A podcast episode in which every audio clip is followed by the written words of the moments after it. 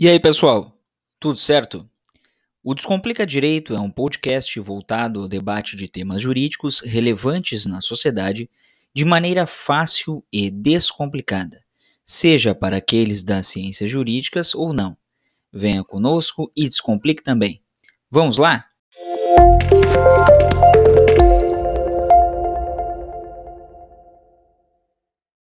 E aí, pessoal? Tudo certo?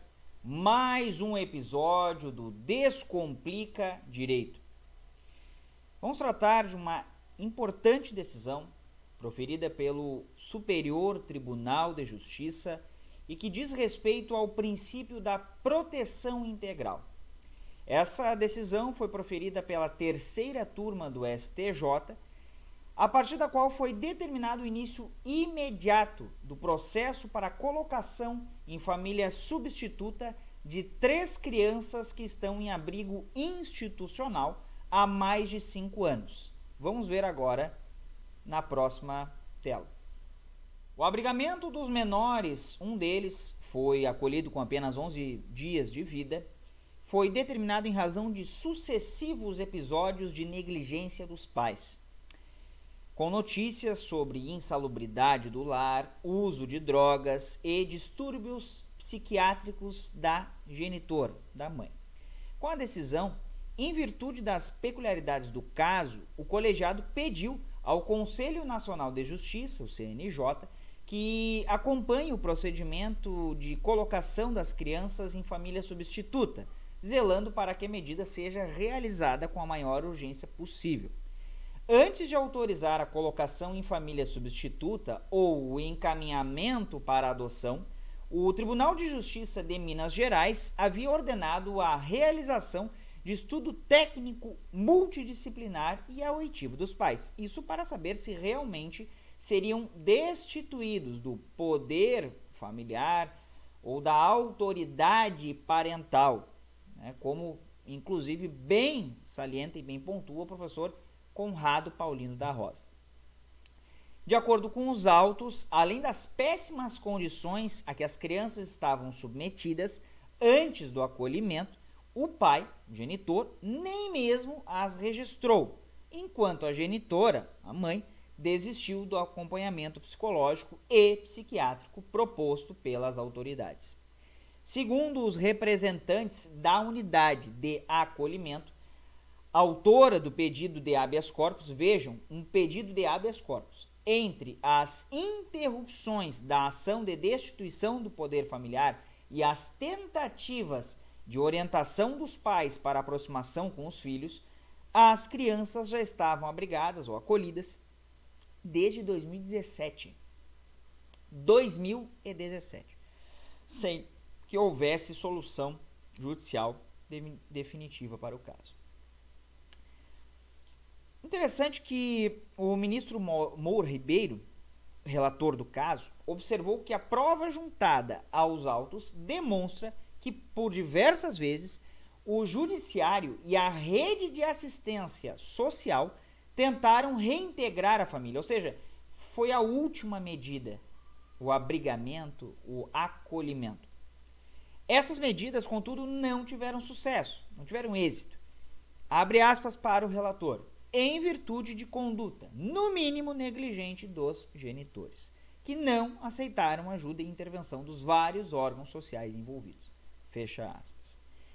Na sequência, segundo o magistrado, o relator, os relatórios também apontam que os genitores não visitam as crianças há mais de um ano e deixaram de atender aos chamados da justiça para resolver a questão caracterizando situação de desprezo e abandono. Nítido. Abre aspas para o relator.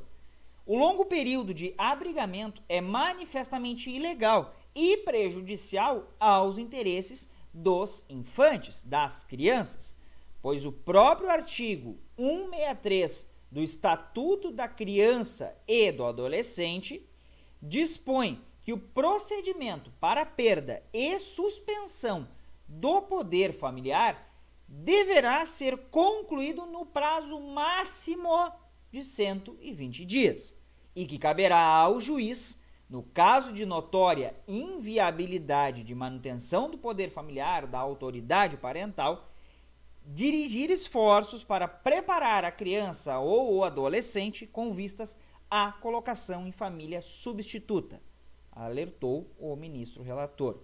Fecha aspas.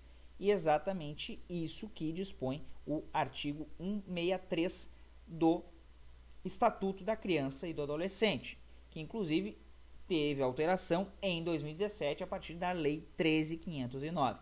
Você vê agora na tela o artigo na íntegra.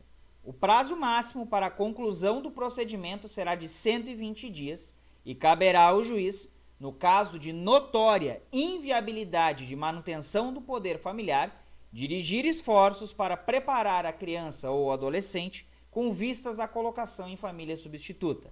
O parágrafo único dispõe: a sentença que decretar a perda ou a suspensão do poder familiar será averbada à margem do registro de nascimento da criança ou do adolescente. Por quê? Porque é evidente que os genitores constarão lá, se houver o registro já. E, obviamente, por certo, já deverá ter o registro, a certidão de nascimento. E à margem da certidão haverá o dispositivo da sentença decretando então a perda do poder familiar, a suspensão do poder familiar ou da autoridade parental. Seguimos. Evidentemente que esse assunto é de extrema relevância, por quê? Porque ainda não se dá a devida importância e atenção a esse tema. É, não adianta uh, retirar as crianças ou adolescentes daquele, daquele núcleo familiar e não dar o segmento.